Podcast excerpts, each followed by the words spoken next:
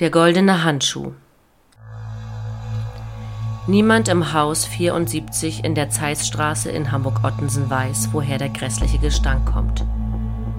Erst bei einem Feuer, das im Haus ausbricht, entdecken die Löschkräfte sein grausiges Geheimnis, das sich in einer Abseite der Wand verbirgt. Es sind die verwesenen Überreste von verschwundenen Prostituierten, die der Mörder in seine Wohnung zersägt und neben denen er wochenlang gelebt hatte. Der ehemalige Nachtwächter ist inzwischen ein schauerlicher Teil der Hamburger Folklore und seine Lieblingskneipe auf dem Kiez zum goldenen Handschuh lockt Touristen aus dem ganzen Land an.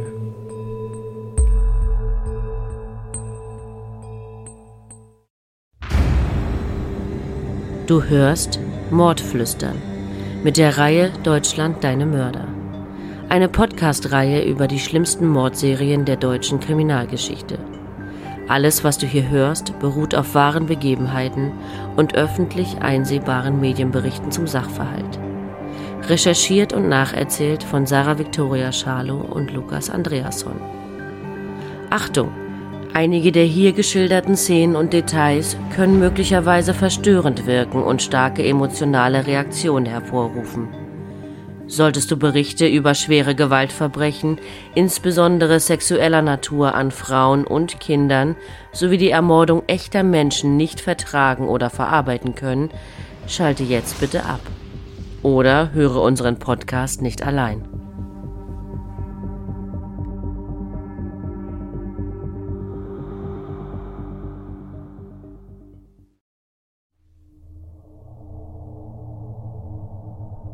Es ist eine laue Sommernacht an diesem 17. Juli 1975. Die Temperaturen liegen jenseits der 20-Grad-Marke und viele Menschen halten es nur aus, mit geöffneten Fenstern zu schlafen.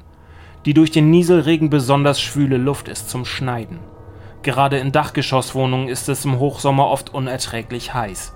So auch in der Zeissstraße Nummer 74, befindlich im Hamburger Westen im Stadtteil Ottensen, der sich in der Nähe von Fischmarkt, dem Altonaer Bahnhof und dem Kiez befindet. Jon Fordal, ein 30 Jahre alter norwegischer Seemann, lebt in eben diesem Haus in der Zeissstraße. Die hamburgischen Elektrizitätswerke haben ihm den Strom abgestellt, da er die Rechnung nicht bezahlt hat. Jon hat Kerzen aufgestellt, die ihm spät abends Licht spenden sollen. Doch der Seemann ist müde und schläft ein, ohne die Kerzen vorher zu löschen. Um 3.37 Uhr reißt der Fernschreiber im Telegrafenzimmer der Feuerwache Ottensen die Männer aus der Lethargie einer langen Nacht. Die Depesche, auf der der Notruf zusammengefasst ist, lautet wie folgt: Feuer. Menschenleben in Gefahr. Zeissstraße 74. Jons Kerzen haben die Wohnung in Brand gesteckt. Die Feuerwehrleute sind in Windeseile bereit zur Abfahrt und innerhalb weniger Minuten mit heulenden Sirenen vor Ort.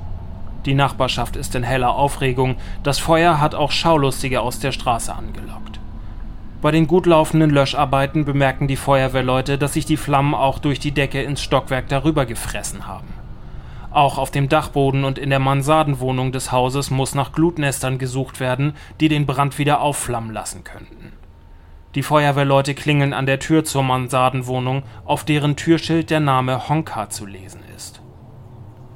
Als keiner die Tür öffnet, verschaffen sich Hauptbrandmeister Erwin Schuhen und seine Kollegen Zutritt zu der kleinen Wohnung. Ihnen schlägt sofort ein Geruch entgegen, den die Retter nur allzu gut kennen. Verwesung und verbranntes Fleisch. Sofort ist den Feuerwehrleuten klar, dass die Behausung nach den Löscharbeiten dringend untersucht werden muss. Als die Flammen gelöscht sind, finden sie in einer Abseite einen verschmorten Plastiksack und genau dieser ist die Ursache für den beißenden Gestank. In ihm finden sich verrottete menschliche Körperteile. In einem Verschlag in der Wohnung entdeckt die Feuerwehr eine weitere Leiche und informiert sofort die Polizei. Es ist inzwischen 5.10 Uhr am Morgen. Während die ersten Hamburger sich bereits auf dem Weg zur Arbeit befinden, klingelt bei Kriminalhauptkommissar Karl Priest das Telefon. Bei einem Brand in Ottensen seien mehrere Leichen gefunden worden. Der Mordermittler hat schon einiges gesehen, doch dieser Fall sollte sein größter werden. Gemeinsam mit seinen Kollegen gelangt er über die ausgetretenen Treppenstufen in die Dachgeschosswohnung. Zwei Zimmer, Küche, Bad, knapp 17 Quadratmeter Wohnraum. Es riecht nach Qualm und die Luft ist stickig. An den Wänden befinden sich pornografische Bilder, überall billige Erotikhefte, dazu massenweise Kornflaschen und Zigaretten der Marke Sheffield. Auf dem Sofa sitzen Puppen, im Kleiderschrank liegt Frauenkleidung, Schuhe und Schmuck. Dazu sorgfältig verpackt eine Gummigespielin zum Aufblasen. Der Gestank ist auch für die Beamten unerträglich. Beißend, süßlich herb, gemischt mit Qualm und Duftsteinen mit Fichtennadelgeruch. Die ersten Leichenteile, die die Polizisten finden, sind zwei abgetrennte Brüste. Es folgen versteckt auf dem Dachboden zwei Frauenleichen bzw. verstümmelte Reste davon. Am Ende finden sie verweste und mumifizierte Körperteile von insgesamt vier Frauen in den Dachnischen und auf dem Dachboden. Sie wurden in eine Abseite neben dem Wohnzimmer gestopft, die Ritzen sorgfältig mit Leukoplast abgedichtet und die Luke mit Raufasertapete zugekleistert die Straße ist längst gesperrt und die Wohnung ein Tatort. In diesem Moment kommt ein Mann die Zeilstraße entlang gelaufen. Er kommt gerade von der Arbeit, er hatte Nachtschicht als Wachmann beim alten Wasserwerk am Rissener Elbuferweg. Er ist klein und von eher hagerer Gestalt. Sein Gesicht ist deformiert, die Nase ist schief und ein Auge schielt. Er trägt eine billige Kunstlederjacke, darunter ein offenes Hemd und in der Hand ein Köfferchen. Einer der Beamten versperrt ihm den Weg. Er fragt ihn nach seinem Namen. Der Mann antwortet: Honka, Fritz Honka, ich wohne hier. Der Polizist geleitet den Mann nach oben, wo er von Kriminalhauptkommissar Pries befragt wird. Auf die Frage des Polizisten, ob er jemals Verwesungsgeruch wahrgenommen habe, sagt er nur salopp: Nee, Fritz Honka wird nun von den Beamten, die dem Mann in dessen Wohnung die Überreste von vier toten Frauen gefunden werden, kein Wort glauben, aufs Revier zur Befragung am Berliner Tor mitgenommen. In der Zwischenzeit dauert es nicht lange, bis die Mordkommission die Opfer identifiziert hat. Das erste und jüngste Opfer ist die 42-jährige Gertraud Breuer, Friseurin und Gelegenheitsprostituierte, 1970 ermordet Anna Beuschel und Frieda Roblick, 54 und 57 Jahre alt, beide Hausfrauen und Gelegenheitsprostituierte und 1974 ermordet. Das letzte Opfer, Ruth Schuld, ist 52, Prostituierte und wurde 1975 getötet. Ein Berg von Fragen türmt sich auf. Wie haben die Frauen ihren Mörder kennengelernt? Wo haben sie ihn getroffen? Und wer ist der seltsame kleine Mann, der vier Frauen ermordet und zerteilt hat? Knapp 40 Jahre zuvor, am 31. Juli 1935, wird Friedrich Paul Honka, genannt Fritz, als drittes von insgesamt zehn Kindern in Leipzig geboren. Vater Fritz Senior ist Zimmermann, Mutter Else ist als Reinigungskraft tätig. Drei weitere von Fritz Geschwistern sterben schon bei ihrer Geburt. Else Honka ist mit insgesamt zehn Kindern völlig überfordert. Liebe und Zuneigung lernt der junge Fritz also schon zu Hause nicht kennen. Überdies ist der Vater starker Alkoholiker, der Frau und Kinder oft verprügelt. Während der NS-Herrschaft wird Vater Honka als angeblicher Kommunist in ein Konzentrationslager verbracht. Der kleine Fritz kommt als Kind in ein Lager für Kinder von KZ-Häftlingen. Beide werden 1945 von der Roten Armee befreit. Der Vater stirbt im Jahr darauf an den Folgen der KZ-Haft und seines exzessiven Alkoholkonsums. Deutschland wird nach dem Krieg geteilt und Fritz bleibt zunächst in der russisch besetzten Zone. Der junge Fritz durchläuft mehrere Kinderheime, in denen wie in seinem Elternhaus eine lieblose und harte Atmosphäre herrscht. 1950 in der noch jungen DDR beginnt er eine Maurerlehre, die er allerdings wieder abbricht. Ein Jahr später gelingt es ihm, dem Sozialismus zu entkommen und nach Westdeutschland zu fliehen. Er verdingt sich zunächst als Hilfsarbeiter auf Bauernhöfen in dem kleinen Dorf Brockhöfe in der Lüneburger Heide. Aus einer Affäre mit einer Frau namens Margot geht ein Sohn hervor, der Heinrich getauft wird. Fritz wird zu einer Zahlung von Alimenten in Höhe von 3000 Mark verurteilt und verschwindet. Margot und das Kind lässt er zurück. Inzwischen ist es 1956 und Fritz Honka kommt in die große Stadt, nach Hamburg. Bei den Howaldswerken, einer Großwerft im Hafen, findet er eine Anstellung. Er hält sich gut bis zu einem schicksalhaften Tag. Bei einem schweren Verkehrsunfall auf einer Landstraße bei Basbüttel östlich von Hamburg gelegen, wird er schwer verletzt. Fritz behält durch eine zertrümmerte Nase und ein permanentes Schielen ein dauerhaft entstelltes Gesicht.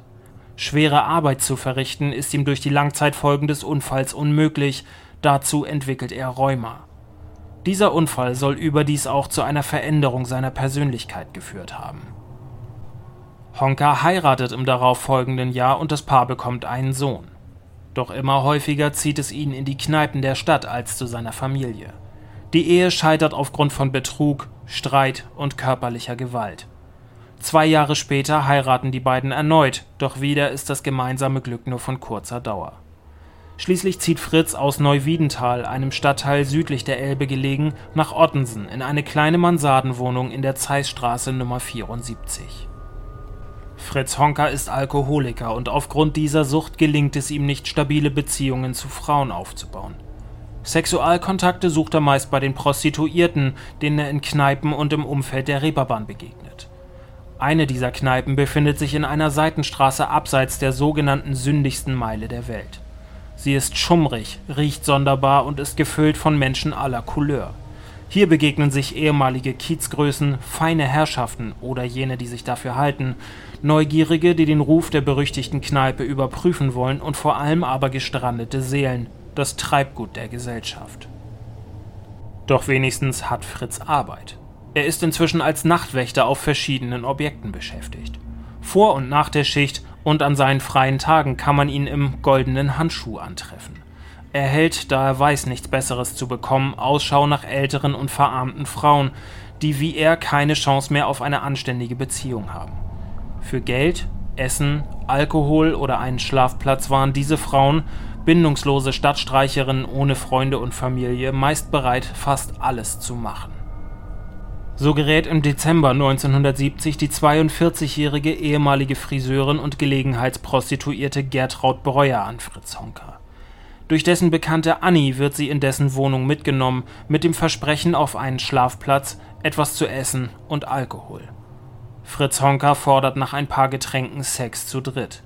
Während Annie für die Idee offen ist, lehnt Gertraud den Vorschlag entschieden ab. Also betrinkt man sich weiter und Annie schläft ein. In Fritz, noch immer zornig über die Ablehnung, reift eine folgenschwere Entscheidung. Fritz beugt sich über Gertraud und erdrosselt sie.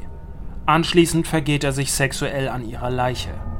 Darüber soll er in einer späteren Vernehmung gesagt haben: Na, ich hab sie halt gebumst. Er zersägt die tote Frau mit einem Fuchsschwanz, also einer Handsäge. Den Kopf, die Arme, die Füße, ein Bein und die Brüste der Frau trennt er ab und lässt sie in Paketen auf einem Abbruchgelände in der Nähe verschwinden. Ein Jahr später werden sie gefunden. Nach dem Fund des Kopfes rekonstruiert die Gerichtsmedizin die ursprünglichen Gesichtszüge für eine Identifizierung des Opfers. Die Ermittlungen laufen jedoch ins Leere. Den Torso der Frau wird man erst fünf Jahre später in Honkas Mansardenwohnung entdecken. Im Jahr 1972 wird Fritz Honka erstmals aktenkundig, als er wegen der versuchten Vergewaltigung an Ruth Dufner angezeigt wird. Da zu dem Zeitpunkt jedoch beide unter starkem Alkoholeinfluss stehen, wird die Anklage fallen gelassen. Das Morden lässt Fritz Honka bis 1974 sein und es gibt bis dahin keine weiteren aktenkundigen Vorfälle.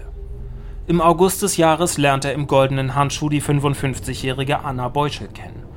Er macht auf sich aufmerksam, indem er den Wirt damit beauftragt, der Frau einen Korn mit Fanta zu spendieren. Sein Lieblingsgetränk. Hey, gib der doch mal einen Drink von mir. Man kommt ins Gespräch und beschließt gemeinsam in Honkas Wohnung einzukehren. Sie essen etwas, trinken noch mehr und haben schließlich Sex. Doch Fritz ist mit dem gemeinsamen Liebesspiel nicht einverstanden und stranguliert die Frau. Im Verhör wird er später sagen: Die hat so lustlos da liegen, steif wie ein Brett.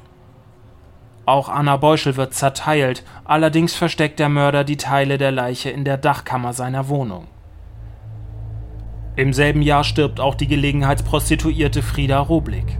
Sie einigt sich mit dem Mörder auf eine Entlohnung von 200 D-Mark für ihre Liebesdienste.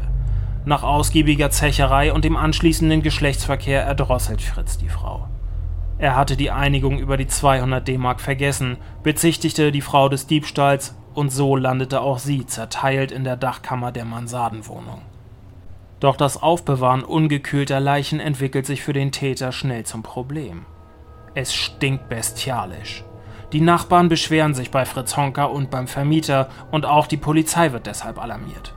Doch am Ende bekommen die griechischen Mieter im Haus die Schuld an der Geruchsbelästigung. Das Kochen mit Hammelfleisch, exotischen Gewürzen und Knoblauch würde für den Gestank sorgen. Immerhin hat Fritz Honka vorgesorgt. Unzählige WC-Steine und Duftbäumchen verteilt er in der gesamten Wohnung, um den Geruch zu übertünchen. Im Januar 1975 gerät schließlich das letzte Opfer in seine Fänge. Die 52-jährige Ruth Schuld lernt er ebenfalls im goldenen Handschuh kennen. Sie werden mehr oder weniger ein Paar, die Frau zieht sogar bei ihm ein. Allerdings ist es mehr eine Zweckgemeinschaft als alles andere. Fritz kann seine sexuellen Gelüste ausleben und Ruth hat etwas zu essen und ein Dach über dem Kopf. Eine Zeit lang funktioniert das, doch im Rausch von sexueller Lust, Alkohol und rasender Wut tötet er schließlich auch Ruth. Mit einer Kornflasche schlägt er die Frau nieder, um sie dann mit einem ihrer Strümpfe zu erdrosseln. Der Obduktionsbericht wird später vermerken, Beine an den Oberschenkelknochen abgesägt, beide Brüste abgetrennt. Ohrmuscheln glatt abgeschnitten, Nasen- und Zungenspitze ebenfalls abgetrennt. Honka sagte später über die Beseitigung der Leiche, die war einfach zu schwer. Als ich die Leiche wegschaffen wollte, bin ich im Treppenhaus gestolpert und dort runtergepurzelt. Niemanden wundert das Verschwinden der Frauen. Sind sie in eine andere Stadt gezogen?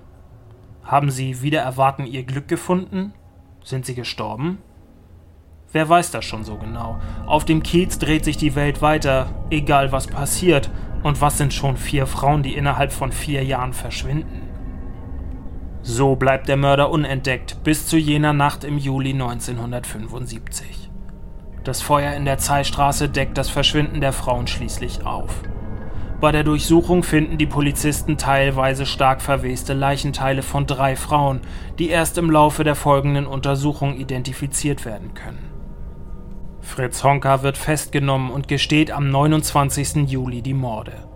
Im Verhör durch die Hauptkommissare Hans-Peter Untermann und Peter Seeler kann ihm auch nachgewiesen werden, dass er für das Ableben von Gertraud Breuer verantwortlich ist. Er ist geständig und gibt zu Protokoll, er habe im Auftrag von Jack the Ripper gehandelt. Über die Einzelheiten seiner Taten redet er nicht gern.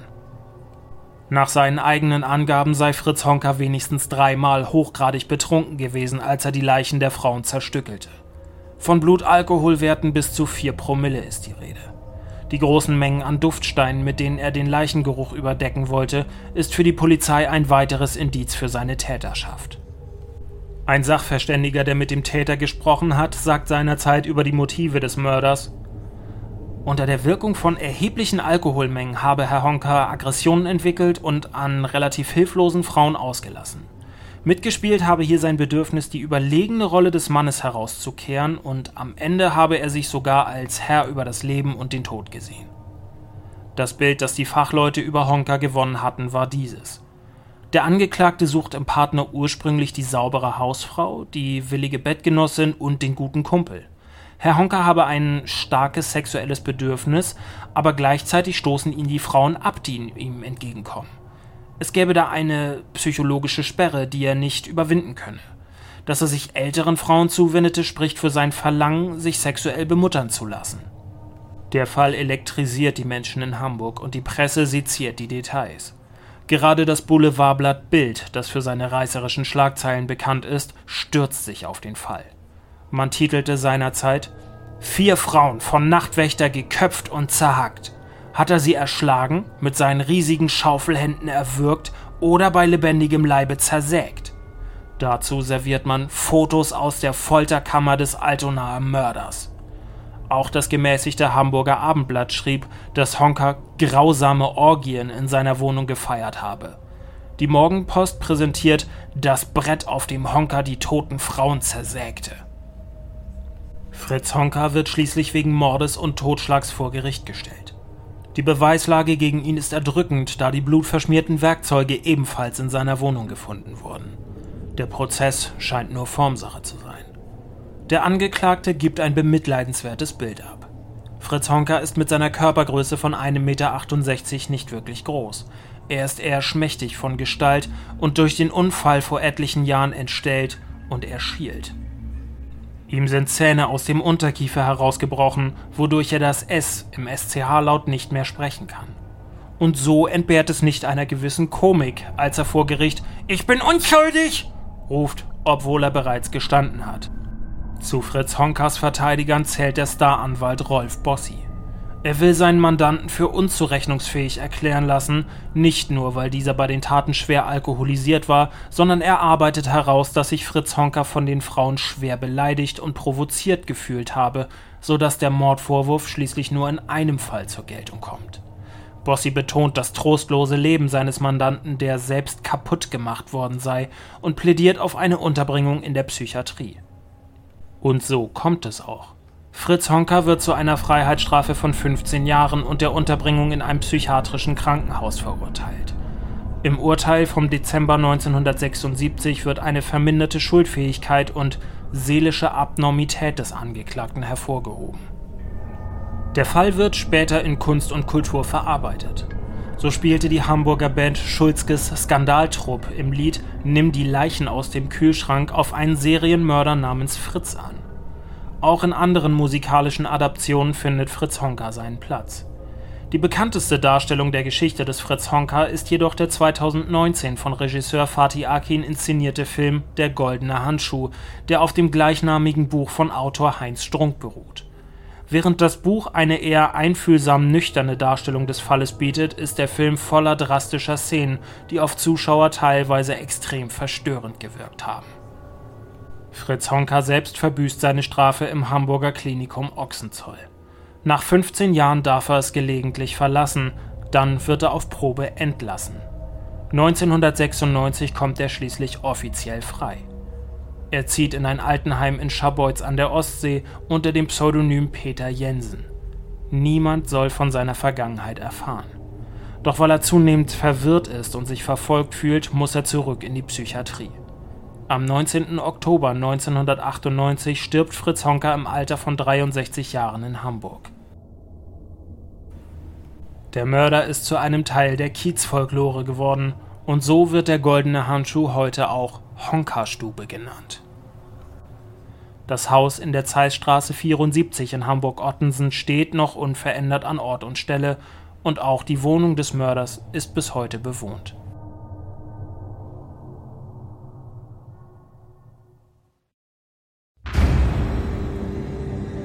Das war Mordflüstern mit der Reihe Deutschland deine Mörder. Gesprochen haben Lukas Andreasson und ich, Sarah Victoria Schalow. Wir würden uns freuen, wenn du auch beim nächsten Fall wieder mit dabei bist. Vielen Dank fürs Zuhören und bis bald.